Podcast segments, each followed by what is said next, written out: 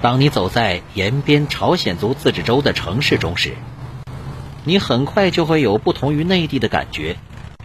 这里的民众，很多人说的是朝鲜语；这里的门牌招牌也都是中朝双语，甚至于这里的身份证也是中韩双语。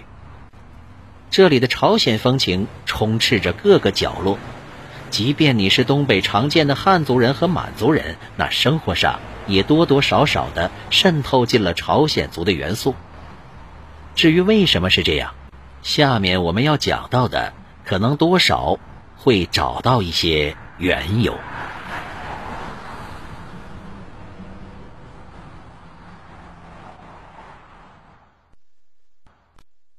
第六章，东满，苏维埃的。圣地。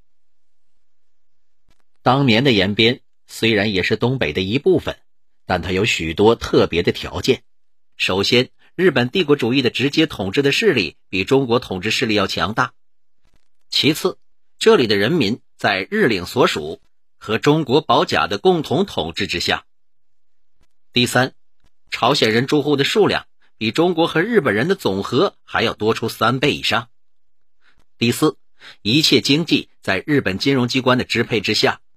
第五，由于朝鲜人多，社会主义的影响比别处广大深入。反面三民主义之影响的广大，也可以说在东北那是首屈一指。最后，朝鲜人在这里有土地所有权。如今的延边朝鲜族自治州位于吉林省东部，当年则是东南部。所谓东满，即是指延边地区。这里是长白山腹地，山高林密，地势险峻，东临苏联，北接极东的牡丹江地区，西边是吉林市，南隔图们江和朝鲜相望。在日俄战争以后，日本侵略势力开始进入东满，并不断的扩张，设立领事馆，驻扎军警，享有之外的法权。这里的工厂、矿山那都是日资经营，土地也多由日本人收买。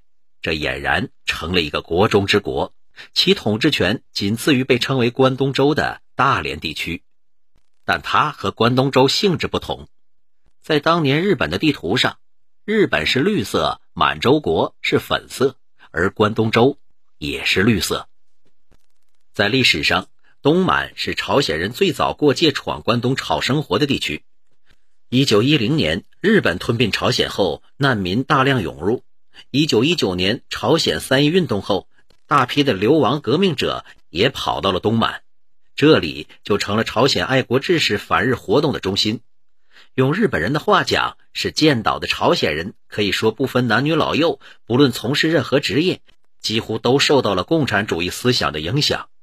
这种说法其实并不过分，相反还比较客观。一九三三年十月。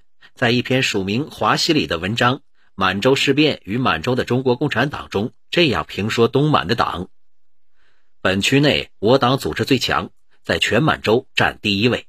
我党曾领导1931年、32年农民秋天分粮的斗争，党员有一千二百人，团员有一千一百人，有广大的群众组织。但是党组织也好，群众组织也好，百分之九十五是朝鲜人。这篇文章表述的时间，在东北共有共产党员两千一百人。上回说了，在九一八事变以后，东北各地的共产党人的反日运动是以朝鲜人为主体的，而东满地区因为朝鲜人多和种种特别的条件，就有了占全东北一半还多的党员，自然反日的斗争那就特别的突出而又特别的火爆。但这火爆那是相互的。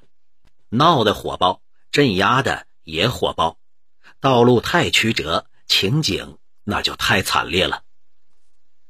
在东北的共产主义运动和抗日运动中，东满的共产党人创造了很多第一次，其中之一是一九三零年六月，东满各县就都组建了县委。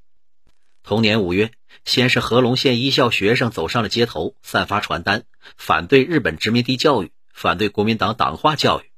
接着，其他学校和农民也游行示威，到农村没收地主的粮食分给穷人，还焚烧了地主和高利贷者的契约账据，并在药水洞建立了东北第一个苏维埃政权。五月三十日，为纪念五卅运动五周年，东满各地举行暴动，仅延吉县就有数万农民参加。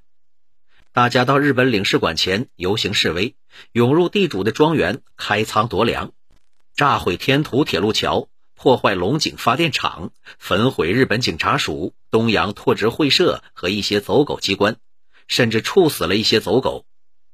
这种斗争方式固然使敌人受到了打击，但代价也太大了点东满的党认为，应该在全东北组织暴动，以使延边不再显得枪打出头鸟。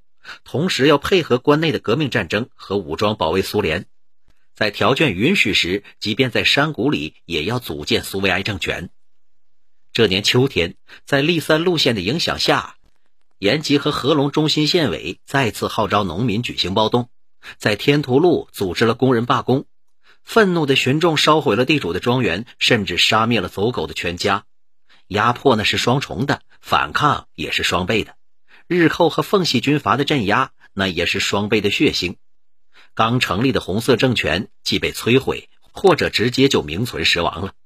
当时被捕被杀者多达一千多人，有七百多人被日寇押到朝鲜的汉城，关在西大门监狱，其中大都是党员。这样，我们来做一道比较简单的加减法：两千一减去一千七，东北的共产党员基本也剩不几个了。九一八事变后，东满的党组织又组建了东北第一支赤色游击队，同时建立了东北的第一批苏维埃政权。一九三二年十一月二十，延吉县王峪沟区苏维埃政府成立，下设十余个村苏维埃政府，其他各县的苏维埃政权或多或少的也都陆续诞生了。这时的苏维埃政权是个啥样呢？在农民运动上，不仅跳过目前的过渡阶段，没收一切地主阶级的土地，而且根据小资产阶级反动的社会主义空想，实行了共同生活、共同劳动，组织集体农庄，组织共同的劳力队，高喊世所未闻的口号：农民要八小时工作，妇女是六小时，青年是六小时，反对中农分粮分地的斗争，连中农贫农的粮食和土地也给分配了。当时还以仿古为口实，禁止农民商品买卖的自由，以致没收农民的粮食。一九三三年六月九日，中共汪清县委第一次扩大会议的决议中有一段是这样写的：“当然是在接受一二六指示信，开始批判北方会议后，完全用一种相反的目光描述的文字。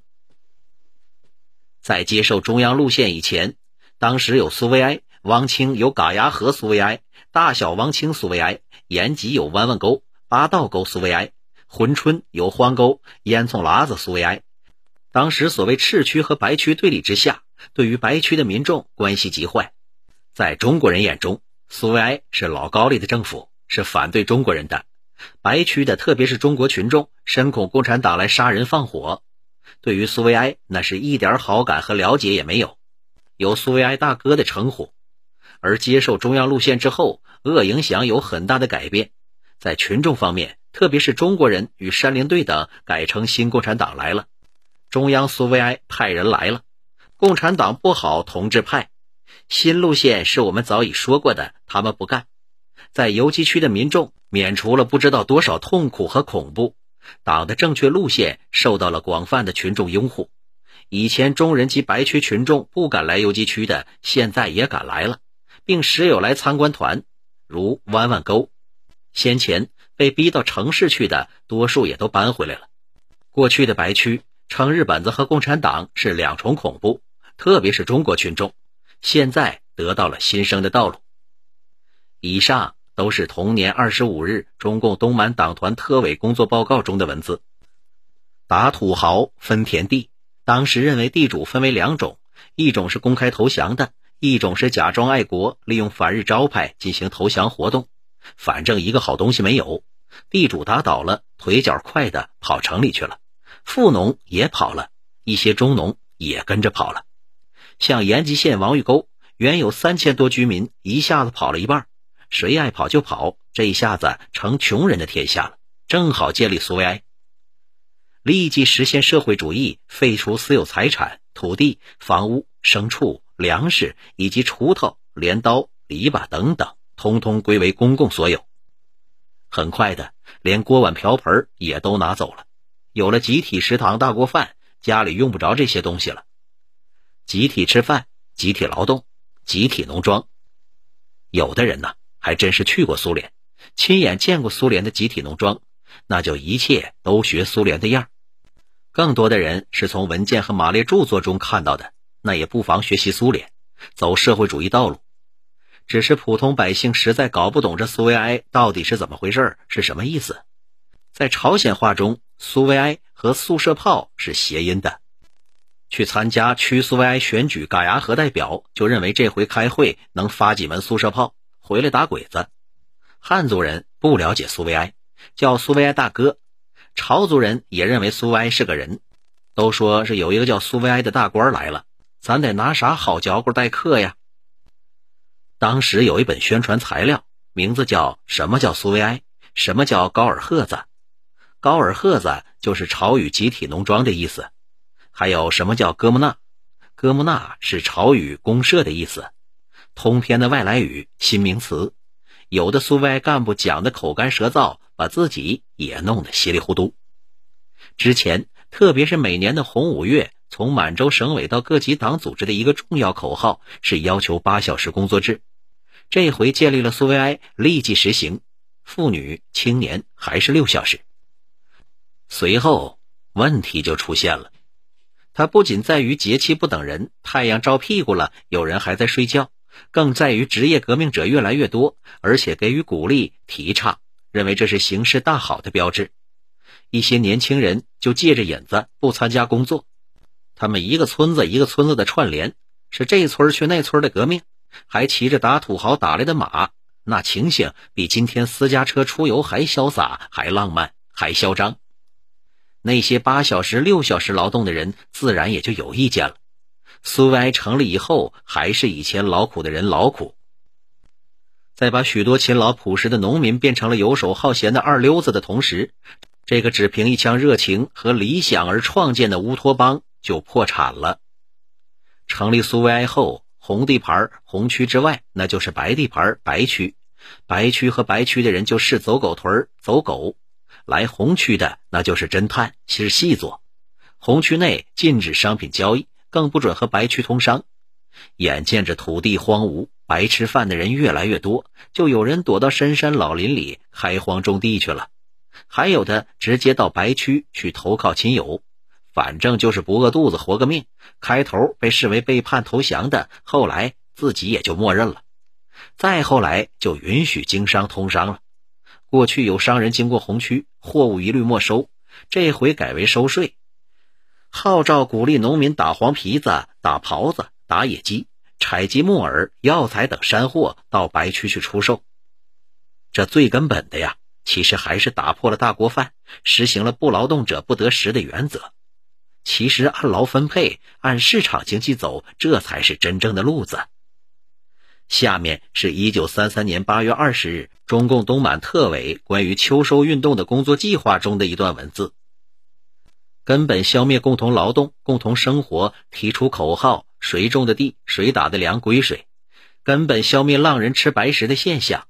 个人、各家、各机关要提出口号：闲人恕不招待饭食。